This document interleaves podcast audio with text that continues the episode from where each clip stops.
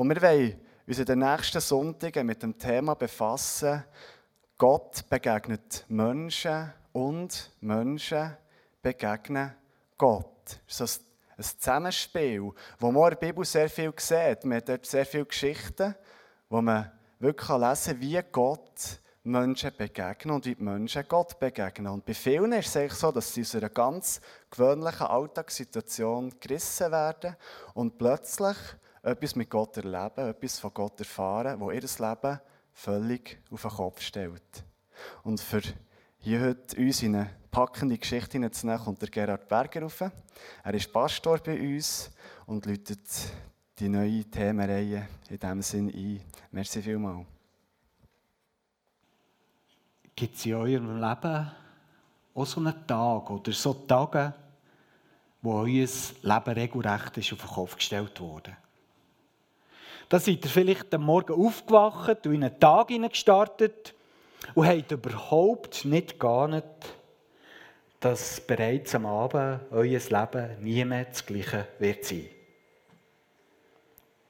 Ich kenne auch solche Tage, die alles verändert haben. Und ich ein darüber nachgedacht sind mir meistens schwere und einschneidende Sachen in Sinn gekommen, die in meinem Leben mit einem Schlag alles haben verändert und meinem Leben eine andere Richtung haben gegeben. Zum Glück sind mir aber auch ein paar positive Sachen in den Sinn gekommen. In 13 Tagen feiern wir den 10. Geburtstag von, von unseren Zwillingen.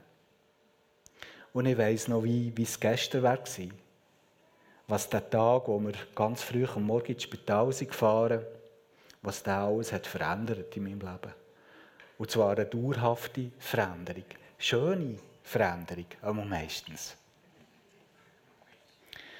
Heute Morgen denken wir zusammen über eine spannende Geschichte von einem Mann nach, der hat erlebt, dass sein Leben vollständig ist auf den Kopf gestellt wurde.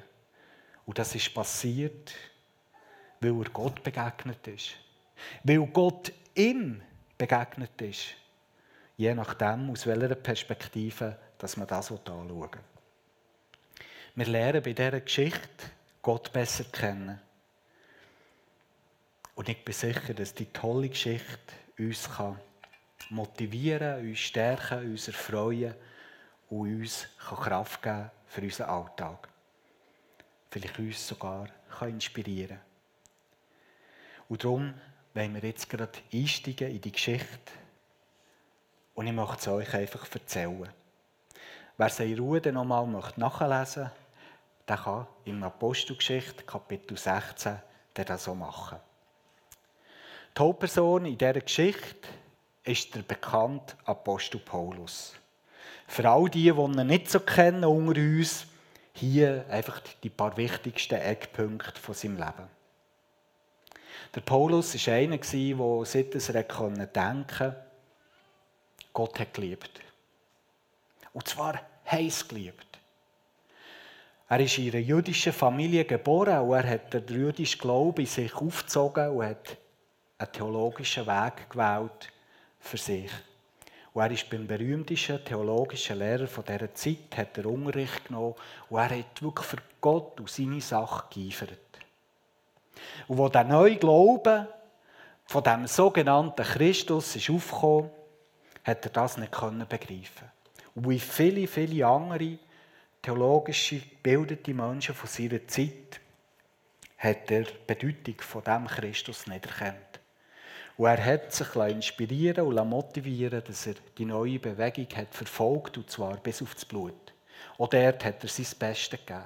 Er hat das gemacht, weil er hat geglaubt, dass Gott es von ihm möchte, dass er die Sektierer bekämpft. Und eines Tages, wo er gerade wieder dran ist, dem begegnet ihm Gott. Oder er begegnet Gott. Je nachdem. Und dieser Tag, der hat sein Leben auf den Kopf gestellt. Und mit der genau gleichen Intensität und mit Euphorie, wie er vorher Christen verfolgt hat, ist er selber zu einem geworden, wo dem Jesus ist nachgefolgt. Und zwar mit allem, was er konnte, mit letzter Konsequenz. Und Gott hat ihm dort, wo er ihm ist begegnet, hat er ihm ganz eine neue Leben, Lebensrichtung gegeben und eine Botschaft und eine Berufung, für was dass sein Leben in der Zukunft soll dienen soll. Gott hat ihm nämlich gesagt, Paulus, den will ich brauchen, für den Glauben von diesem Christus in die ganze Welt rauszutragen. Den will ich brauchen. Den werde ich bis ans Ende der damalig bekannten Welt schicken und mit dir sein, dass du den Herr kannst verkünden Und er hat ihm sogar gesagt, zweimal, und ich sage dir, der Tag wird kommen, wo du sogar vor Rom, vor dem grössten Herrscher von dieser Zeit, vor dem römischen Kaiser wirst stehen und dort für mich Zeugnis wirst ablegen. Das ist der Paulus. Und nach dem Erlebnis und nach einer Zeit, wo er sich hat ausbilden und zurüsten für seinen Auftrag, ist er nachher zu Reisen aufgebrochen. Heute, so in der Apostelgeschichte wird es erzählt, beim Kapitel 16 ist er bereits auf seiner zweiten Missionsreise. Und ihr seht hier eingeblendet so eine Karte, die die jemand durchgeführt hat. Er ist zusammen mit anderen Freunden von ihm, mit dem Silas und mit dem Timotheus, aufgebrochen von Antiochia, das ist im heutigen Syrien. Dort war der Startpunkt von seiner Reise. Und natürlich, weil Gott ihn hat berufen hat, irgendwann mal wirst du vor dem römischen Kaiser sein, sieht er, hat die Reise so ein bisschen die Richtung angefangen, Richtung Italien, Richtung Rom. Aber wo sie dort so in der Türkei sind, das seht ihr so an der Schlangenlinie dort, ist die Reise ein bisschen komisch geworden. Sie haben plötzlich wie nicht mehr gewusst, wo sie jetzt her sollen. Weil ihnen war wichtig, immer wieder von Gott zu erfahren, wo geht es her? Und er hat das ihnen auch zuverlässig gesagt. Und dort irgendwie dann haben sie ein richtig schwarzes Meer gehen und Gott hat zu ihnen gesagt, nein, nicht dorthin. Dann haben sie in die Richtung gehen und Gott hat ihnen gesagt, nein, nicht dorthin. Und es war so ein Hin und Her und schlussendlich sind sie in der Hafenstadt Troas gelandet. Und dort, dort hat der Paulus in der Nacht eine Vision gehabt. Gott ist ihm begegnet. Und er hat einen jungen Mann gesehen aus Mazedonien, aus dieser Provinz, der zu Griechenland, zu Europa, im anderen Kontinent. Und der hat zu ihm gesagt, komm zu uns, helft uns. Und für den Paulus war schnell klar, am nächsten Morgen so schnell wie möglich ein Schiff suchen und ab Richtung Europa. Und sie haben dort eine Grenze von der damaligen Zeit überwunden, wo eine richtige Grenze war. So Grenze zwischen Asien und Europa. Und der Paulus ist zuerst mal auf Europa übergekommen. Er ist in der Stadt Philippi gelandet. Das war eine römische Kolonie. Dort waren vor allem pensionierte Legionäre, die dort ein Haus bekommen für ihre Pension und dort ihren Lebensabend geniessen konnten. Und die Stadt war eine wichtige Stadt, weil sie an der grössten Handelsroute zwischen Ost und West gelegen, an der Via Egnatia und hat eine bedeutende äh, Rolle gespielt dort. Und dort in Philippi sind sie gelandet. Der Paulus hat immer, ist immer ein bisschen gleich vorgegangen, wenn er in eine Stadt hineinkam. Er hat nämlich immer bei den Menschen mit dem jüdischen Glauben probiert anzuknüpfen. Äh, anzuknüpfen. Darum ist er meistens in die Synagoge gegangen, wenn es eine hatte. In Philippi hat es aber keine gegeben. Aber er hat erfahren, dass sich ein paar jüdische Menschen zum Gebet am Fluss treffen. Und dorthin ist er gegangen und da ist etwas entstanden. Und das hat er tagelang gemacht. Und eines Tages ist es passiert, dass ihm plötzlich eine Frau immer ist nachgelaufen. Und die, hat, die war besessen, wirklich besessen und hat so einen Wahrsagergeist in sich gehabt und hat immer geschrauen, wer jetzt der Paulus ist. Und es war wirklich unangenehm. Gewesen. Unangenehm. Obwohl er die Wahrheit hat gesagt über den Paulus. Und irgendwann mal ist es ihm wie zu bunt geworden und er hat sich umgekehrt und hat dem Dämon, der die Frau hat äh, besessen hat, er befohlen, dass er ausziehen muss. Und er hat das so müssen. Und dann war Ruhe. Aber das Ereignis hat Folgen gehabt. Der Paulus hat nämlich Widerstand gegeben, dieser unsichtbaren Welt, die auch Macht hat. Er hat diesen Leuten, die die Wahrsager haben beschäftigt und die Geld eingebracht, indem sie den Leuten hat eben gewahrsagt, denen hat er Zielkommen weggenommen. Und die haben einen mega Aufschrei und einen Aufruhr gemacht. Und die haben es so geschickt gemacht, dass die römischen Herren von dieser Stadt einfach das Gefühl hatten, was ist das für ein schräger Vogel, der bringt unsere Macht irgendwie in Gefahr. Und sie haben ihn gepackt und haben ihn mal angefangen, zünftig äh, ins Gefängnis gehen, ohne dass sie äh, sich irgendwie ein, ein Gerichtsverfahren zugestanden und so. Und dann lesen wir dann, was dort ist passiert. Da ließen die Stadtobersten Paulus und Silas die Kleider vom Leib reißen und gaben den Befehl, sie mit Stöcken zu schlagen. Das ist eine rabiate Sache, denn nachdem man sie völlig durchgeprügelt hatte, warf man sie ins Gefängnis. Dem Gefängniswärter wurde eingeschärft, sie sicher zu verwahren. Daraufhin sperrte er sie in die hinterste Zelle und schloss ihre Füße in den Block. Der Tag, wo so friedlich am Fluss hat angefangen, der hat ganz eine dramatische Wendung genommen. Am Abend, unversehens, hockt der, der Paulus im Gefängnis, wird Wind und Weich geprügelt, kommt irgendwo so in eine Zelle rein, in die hinterste Zelle, am sichersten verwahrt, dort, wo die schlimmsten Verbrecher sind gehockt und seine Füße kommen in einen Holzpflock hinein und er ist sicher arretiert, so wie es der Gefängniswärter hat befohlen bekommen. Die Gefängnisse von dieser Zeit waren nicht wie unsere. Das waren Löcher. Und es hat auch nicht Einzelzellen gegeben sondern in diesen Zellen waren viele, viele Menschen, gewesen, überfüllt, stinkig, äh, kein Örtchen. Ein unvorstellbarer Ort. Und dort sitzt der Paulus und der Silas. Rums, die Tür war zugeschlagen, verschlossen. Und zuerst mal nach der Hektik von diesem Tag ist so ein bisschen wie Ruhe gekehrt. Der Gefängniswärter hat sich den Schweiß weggewischt von der Stirn und hat sich gefreut, dass nach all diesen Turbulenzen endlich Feierabend ist. Er war sicher, alles ist zu, alles ist abgeschlossen. Alle Füße, die müssen in den Pflöcken sein, sind in den Pflöcken. Und er hat sich zur Nachtwache ins Bett gelegt. Es ist ja alles gemacht. Der Paulus und der Silas, die haben ja mal ein bisschen durchgeschnauft und haben sich sortiert, geschaut, ob noch alle Knochen beieinander sind.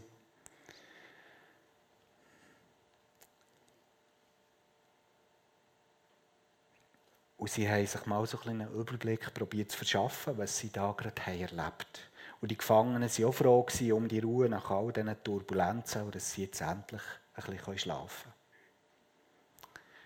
Und nachher ist es Mitternacht geworden. Und da passiert etwas Sonderbares. Nein, es war nicht Geisterstunde. Aber wir lesen, dass der Paulus und der Silas haben aufbeten. Und dass sie Gott haben angefangen Loblieder singen. Und wir können auch lesen, dass die Gefangenen mucksmüsli still waren und ihnen ganz verdutzt haben zugelassen. Wie kommen die Männer auf die Idee, sie sind wind und weich geprügelt worden, plötzlich an singen und sich an Gott zu wenden, wo die Gefangenen alle zusammen nicht kennt. Sie haben sich vielleicht gedacht, wie sind die denn drauf? Aber irgendwie sind sie berührt worden. Das werden wir später noch sehen. Plötzlich gibt es ein schweres Erdbeben. Plötzlich. Wie aus heiterem Himmel. Und wir lesen, dass das Fundament vom Gefängnis geschwankt, wirklich geschwankt, Fundament. Und die Türen sind aufgesprungen. Und die Ketten der Gefangenen sind aufgesprungen und haben sich gelöst. Und was für ein böses Erwachen für den Gefängniswärter, könnt ihr euch mal vorstellen. Türen offen, Ketten der Gefangenen gesprengt, alle Gefangenen sind ausgebüchst, hat er geglaubt. Und er hat vor sich gesehen, was jetzt mit dem wird passieren. Er hat seine Herren genau kennt. Er hat gewusst, das bedeutet für mich, ich habe total versagt auf der ganzen Linie und mein Arbeitgeber wird das auch so sehen. Und das bedeutet für mich, ich werde gefoltert und hingerichtet. Und wir lesen davon, dass er sich in sein Schwert stürzen wollte, für dem vor, vorherzukommen. Und da sagt der Paulus zu, zu ihm, mach das nicht. Mach es nicht. Schau, wir sind alle noch da. Und er geht das Licht holen und sieht tatsächlich alle noch da. Alle noch da. Was müssen der Paulus oder Silas, stell euch mal vor, was müssen die für einen Einfluss haben auf die Gefangenen in dieser kurzen Zeit? Wie, wie muss das ihnen irgendwie eingefahren sein, was sie haben gehört und was sie haben gesehen von diesen Männern, dass die einfach der sind geblieben, obwohl sie die Gelegenheit hatten, einfach zu verschwinden. Sie waren alle noch der. Und der Gefängniswärter ist ganz verwirrt. Was sind das für komische Vögel? Die könnten fliehen, aber sie bleiben. Und wie haben sie das geschafft, die Gefangenen zu halten? Und so fragt er sie folgendes. Meine Herren, was muss ich tun, um gerettet, um gerettet zu werden. So jedenfalls ist fast in den meisten gängigen deutschen Übersetzungen übersetzt, was er hat gefragt.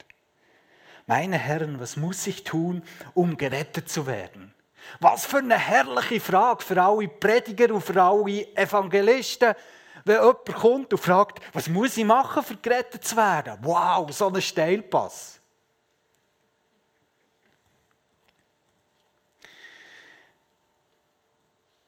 Und sie wären bestimmt gerade zur Sache gekommen und hätten ihm erklärt, wie er seine Seele für alle Ewigkeit retten kann. Das ist natürlich eine absurde Vorstellung. Der Gefängniswärter war ein Heid. Einer, der an alle möglichen Götter hat geglaubt und Rettung für ihn hat nicht bedeutet, seine Seele in die Ewigkeit überretten. Rettung hat für ihn vielleicht bedeutet, errettet zu werden von irgendeiner Krankheit, die sein Leben hat bedroht, oder von einem finanziellen Desaster, oder von einer persönlichen Katastrophe oder einer anderen Bedrohung gerettet zu werden oder erlöst zu werden. In seiner Lage wäre es ihm bestimmt nie in den Sinn gekommen, nach der Rechtfertigung aus Gnade durch den Glauben zu fragen. Und darum denke ich, müssen wir eigentlich so übersetzen. Meine Herren, Könnt ihr mir bitte erzählen, wie ich aus diesem Schlaraff, Schlamassel herauskommen kann? Meine Herren, könnt ihr mir bitte erzählen, wie ich aus diesem Schlamassel herauskommen kann? Das hat mich interessiert. Wie komme ich aus dem ganzen Schlamassel da wieder raus?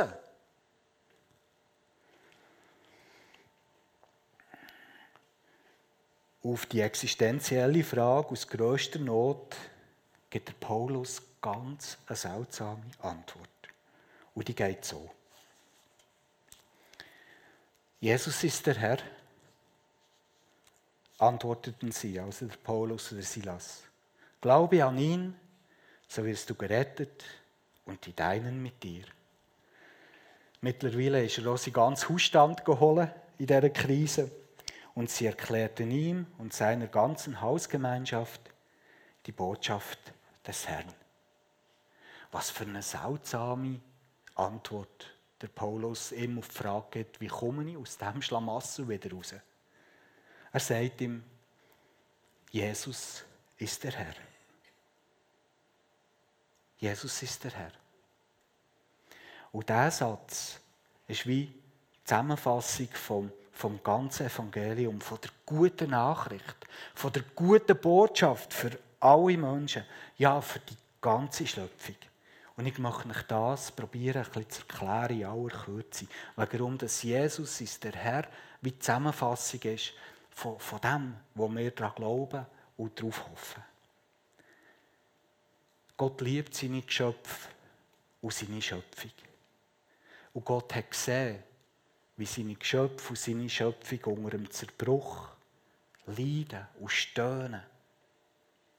Und darum, so erzählt es uns die ganze Bibel, kommt Gott immer wieder auf uns zu. Setzt Hebel in Bewegung, für seine Schöpfung und für seine Geschöpfe zu zeigen, dass er sie lieb hat und dass er sie nicht hat vergessen. Und für ihnen Hoffnung zu geben, dass der Zerbruch nicht die letzte Realität ist, sondern dass alles wieder so gut werden Und wo die Zeit ist gekommen, so lesen wir es im Galaterbrief, wo die Zeit ist gekommen, wo Gott hat bestimmt, hat er sogar seinen Sohn Jesus auf die Erde geschickt. Und der Jesus, so lesen wir so, hat wieder ganz Zerbruch. All das Schwere, all das Schlamassel, wo seine Geschöpfe und seine ganze Schöpfung drinnen steckt, auf sich genommen. Und ist ins Kreuz geschlagen worden und dort gestorben. Und er hat es für einen Moment ausgesehen, als sei alles vernünftig und sei alles hoffnungslos. Aber drei Tage später ist der Jesus auferstanden. Und zwar so richtig zünftig auferstanden. Richtig. Körperlich. Er hat wieder gelebt. Und zwar hat er gelebt in einem, in einem Leib, das nicht mehr wird sterben Und er sagt uns, und das zeigt uns, dass Gott stärker ist als der Tod dass Gott stärker ist als all das Böse, wo hat gemeint, dass es mit dem Tod die stärkste Waffe hat, für alles flach zu machen. Und dass Jesus auferstanden ist, gibt uns Hoffnung, dass der Tag kommt, wo uns Gott davon erzählt, wo wir alle werden auferstehen, wo Gottes Schöpfung wird auferstehen. Und nicht einfach so auferstehen, sondern mit einem guten Update mit einem Update und mit einem Leben, das für die Ewigkeit wird bestehen. Das ist kurz ein Wort zusammengefasst, was es bedeutet. Jesus ist der Herr. Er baut sein Reich von dem Moment an, wo er aufersteht, fährt er sein Reich anzubauen. Und der Tag kommt, wo sein Reich wird sichtbar werden und wo es sich durchsetzt.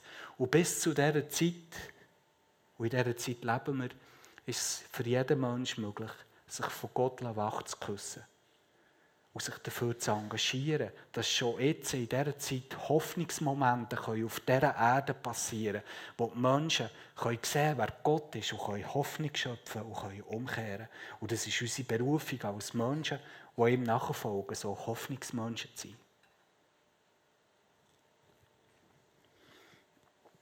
Und darum ist Jesus, ist der Herr, immer die richtige Antwort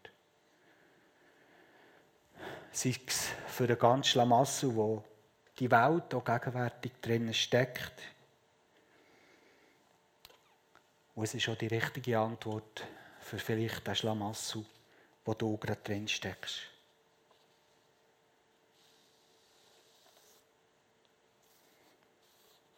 Vielleicht leidest du unter einem Konflikt, der dir alle Kraft raubt. Vielleicht ist deine Gesundheit in Gefahr. Vielleicht auf irgendeine Art deine ganze Existenz.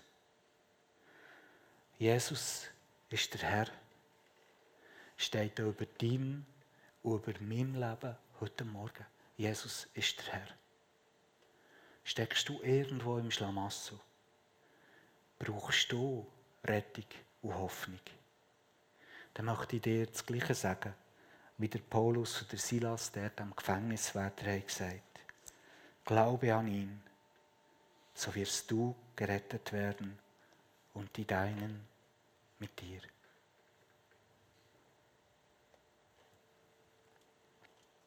Die Geschichte ist weitergegangen. Der Gefängniswärter hat eben sein ganzes Haus schon geholt und sie haben die gute Nachricht von Gott und dass Jesus der Herr ist, genauer gehört. Er hat den beiden Gefangenen seine Wunden gepflegt und nachher hat er Nägel mit Kopf gemacht. Er hat, sich zum Zeichen dafür, dass er von Gott ist wachgeküsst wurde, dass er Gott hat im Glauben angenommen hat, er sich taufen Und Taufe ist immer so ein Zeichen, wo über all die Jahrhunderte immer mit den Menschen ins Wasser gestiegen mit dem Bekenntnis, Jesus ist der Herr, ich habe es erlebt und du kannst es so erleben. Und darum tun wir auch gerne Menschen taufen. Und Taufe ist nicht irgendetwas, das hergehört, wenn ich mich heilig genug fühle, sondern eben am Anfang von dem Weg, so wie der Gefängniswärter. Denn, wenn Jesus ist der Herr zu etwas wird, das ich im Glauben annehme. Und ich möchte dich einladen, wenn, wenn du das so möchtest bekennen mit der Taufe, dann komm auf uns zu. Wir tun bestimmt immer an Ostern taufen und wenn, wenn jemand es wünscht, dazu äh, am liebsten jeden Sonntag. Weil es ist so etwas Schönes. Wenn jemand für sich wirklich merkt, Jesus ist der Herr. Und dann hat es ein nächtliches Festmahl gegeben, aus lauter Freude und Dankbarkeit haben sie gefeiert miteinander. Und es ist bestimmt schon fast die Sonne aufgegangen, dass sie dann auch wieder zurück ins Gefängnis.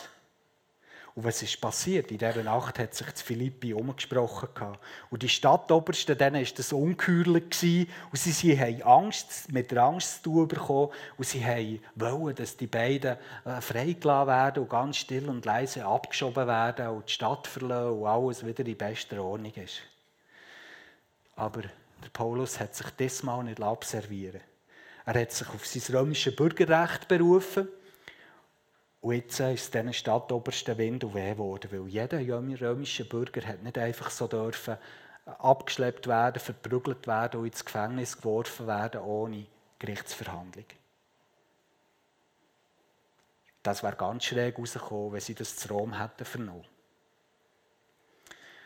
Und Paulus hat gesagt, okay, wir wollen, dass die Stadtobersten ins Gefängnis kommen, uns rausholen und uns zur Stadt raus begleiten.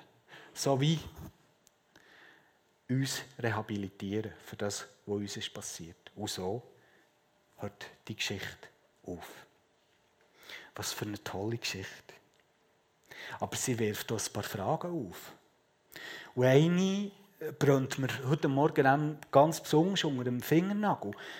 Und über die wollen wir jetzt zum Schluss noch kurz nachdenken. Wo der Gefängniswärter nämlich an diesem Morgen ist auf die Arbeit gegangen hat er sich nicht träumen dass dieser Tag sein ganzes Leben auf den Kopf stellen würde. Aber es ist immer alles möglich, wenn Gott Menschen begegnet, wenn Menschen Gott begegnet. Dann kann es von einem Moment auf den anderen alles anders werden. Aber dazu stellen sich ein paar Fragen. Zum Beispiel die. Warum spricht Gott gerade, gerade diesen heidnischen Gefängnisaufseher an? Wieso? Wieso der? Ist er etwas Besonderes gewesen? Hat er irgendwie eine Qualifikation gehabt, die er für Gott irgendwie wichtig macht? Hat er mit dem irgendwie eine größere Absicht gehabt? Hat er es verdient gehabt? Und warum spricht Gott genau innen? Und warum denn genau in dieser Nacht? Das sind alles Fragen, die man sich fragen kann. Nicht? Vielleicht auch nicht. Aber mir interessieren solche Sachen. Und wenn wir die Bibel kennen, dann merken wir, Gott hat es immer wieder so gemacht. Er spricht unvermittelt Menschen an. Und ihr Leben wird auf den Kopf gestellt. Zum Beispiel der Götzendiener Abraham, wo Gott anspricht und sagt, Gang fort und ich mache aus dir ein grosses Volk, das zum Heil wird für alle Menschen. Oder der Betrüger Jakob, wo der der Wüste liegt und einen Traum hat und Gott ihn anspricht und sein Leben verändert. Oder der Mose, das verwöhnte Pharao-Töchter-Söhnchen, der jähzornig war und zum Mörder wurde, spricht Gott an. Und sein Leben ist niemals gleich wie vorher. Oder eben der Paulus. Gott begegnet ihm, spricht ihn an und sein Leben wird verwandelt. Das ist wie eine Schablone, die ihr immer und immer und immer wieder beobachten könnt in der Bibel, mit vielen, vielen anderen Beispielen. Wie soll man das verstehen? Wieso handelt Gott so? Ich glaube, wir Menschen, das ist ein bisschen unheimlich für uns. Weil wir Menschen, wir sind so ein bisschen so gepolt, dass wir immer gerne alles unter der Kontrolle haben. Am liebsten auch Gott. Wir möchten gerne wissen, was, wenn, wieso.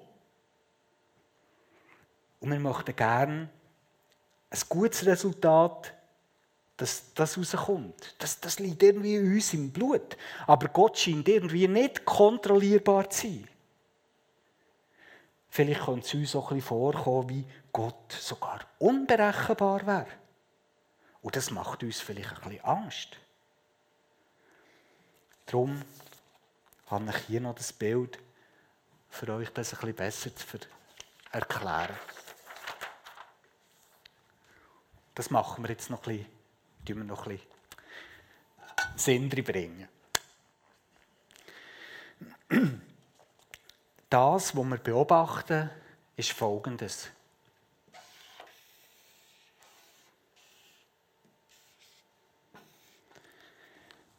Manchmal gibt es im Leben von Menschen so etwas wie die richtige Zeit. Die Griechen kennen einen Unterschied bei der Zeit. Die Zeit ist nicht einfach Zeit, sondern es gibt Chronos. Das ist die, die einfach abläuft auf der Uhr. Eine Sekunde um andere, eine Minute, eine Stunde, ein Tag. Einfach immer so weiter. Das ist Chronos. Aber sie kennen noch einen zweiten Begriff für Zeit und das ist Kairos. Und Kairos bedeutet so Momente, wo wo etwas Entscheidendes passiert und wo, wo man einfach wo man muss nutzen muss. Wo etwas Gutes passiert. Und im Zusammenhang mit Gott bedeutet das so, dass es so wie Momente eben gibt, wo, wo, wo wie für Gott Zeit ist und wo etwas Gutes in Bewegung kommt und wo uns Menschen wir am besten beraten sind, wenn wir die nutzen, die Gelegenheiten. Das ist Kairos. Und genau das ist bei diesem Gefängniswärter passiert. So ein Moment, wo, wo Kairos war in seinem Leben. Wo Gott ihm ist begegnet oder er Gott ist begegnet und wo er einfach hat einhängen konnte.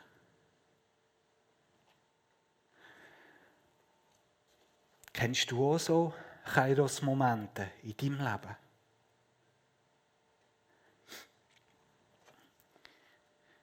Momente, wo du hast, hast gemerkt, wie, wie der Gefängniswärter, wo es dir so klar war, jetzt hat Gott mich angesprochen. Jetzt, jetzt ist ein ganz besonderer Moment. Jetzt braucht es Antwort von mir.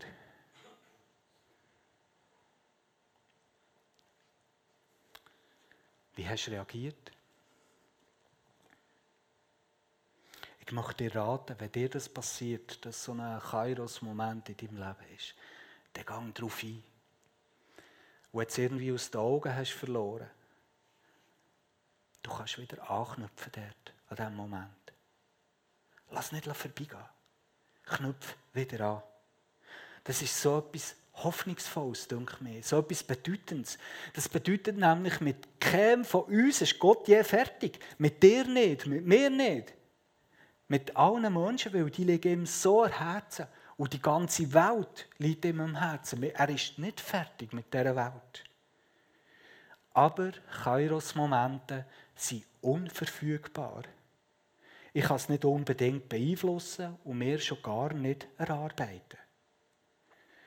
Gott ist nicht unberechenbar.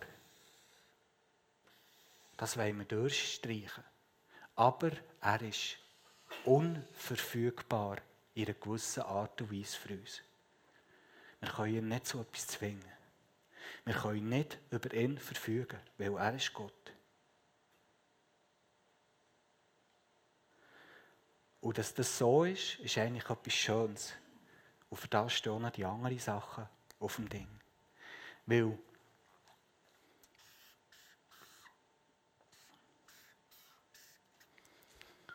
Gott, seine gute Botschaft an uns Menschen ist die, Jesus ist der Herr. Er ist der Herr. Es gibt nichts Größeres als Gott. Und die ganze Weltgeschichte, die geht in die Richtung.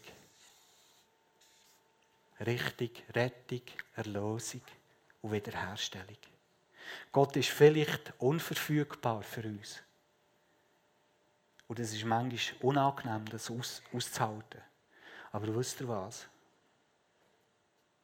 Der Gott, der für uns unverfügbar ist, ist einer, der der Herr ist.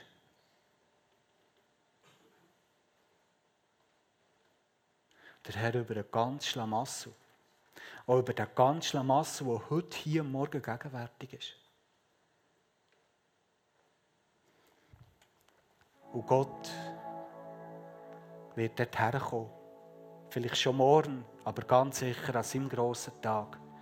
Dass Rettung, Erlösung und Wiederherstellung wird passieren. Und darum, auch wenn Gott unverfügbar ist für uns, können wir uns entspannen. Weil er ist der Herr. Der Tag kommt, wo Rettung, Erlösung und Wiederherstellung wird passieren auch in deinem Leben. Bestimmt.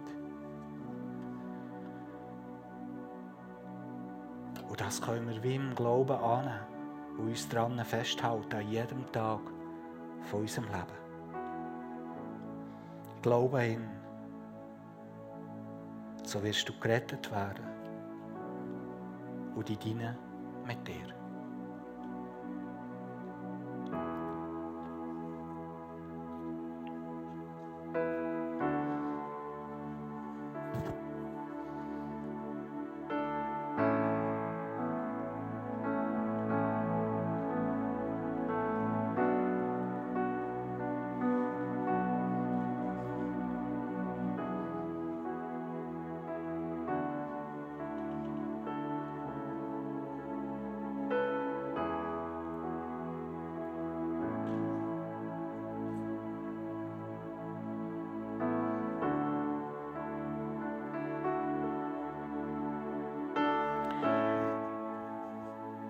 Von dieser Geschichte vom Gefängniswärter.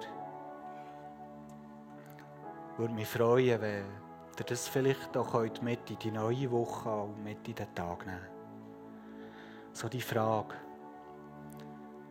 gibt es so Momente, Gottesmomente in meinem Leben? Vielleicht gerade heute Morgen, wo dir wie etwas ist klar wo du merkst, jetzt wäre dieser Schritt dran. Heute wäre dran, mein Herz aufzutun für Gott und für das, was er macht. Nutz die besonderen Momente. Nutz den Kairos in deinem Leben. Nutz ihn. Schieb es nicht auf. Und wenn du spürst, es hat so Momente gegeben in meinem Leben, die wären unglaublich bedeutend gewesen, aber ich habe es wie für überlebt.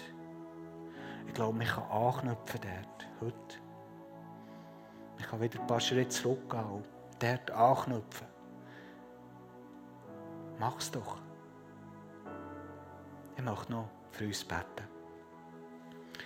Vater im Himmel, ich möchte dir danken, dass du so ein grosser, wunderbarer, guter Gott bist. Danke können wir uns sicher sein, dass alles seinen Lauf nimmt, weil du, Jesus, bist der Herr. Du bist der Herr. Über dem ganzen Schlamassel hier innen in unserem Leben auf dieser Welt bist du der Herr. Und danke kommt der Tag, Herr, wo sich das wird zeigen dass sich alles dorthin entwickelt, wo du immer hast wollen. Zur Rettung und Heil und Heilung und Wiederherstellung. Hilf uns, dass wir daran festhalten können. Und hilf uns, dass wir die Momente packen können, die du uns gibst, die du uns mit reinnehmen ins gute Geschehen, wo du die Welt und die Menschen wiederherstellst. Bitte hilf uns, dass wir das nicht verpassen und segne uns jedes, der heute Morgen hier ist.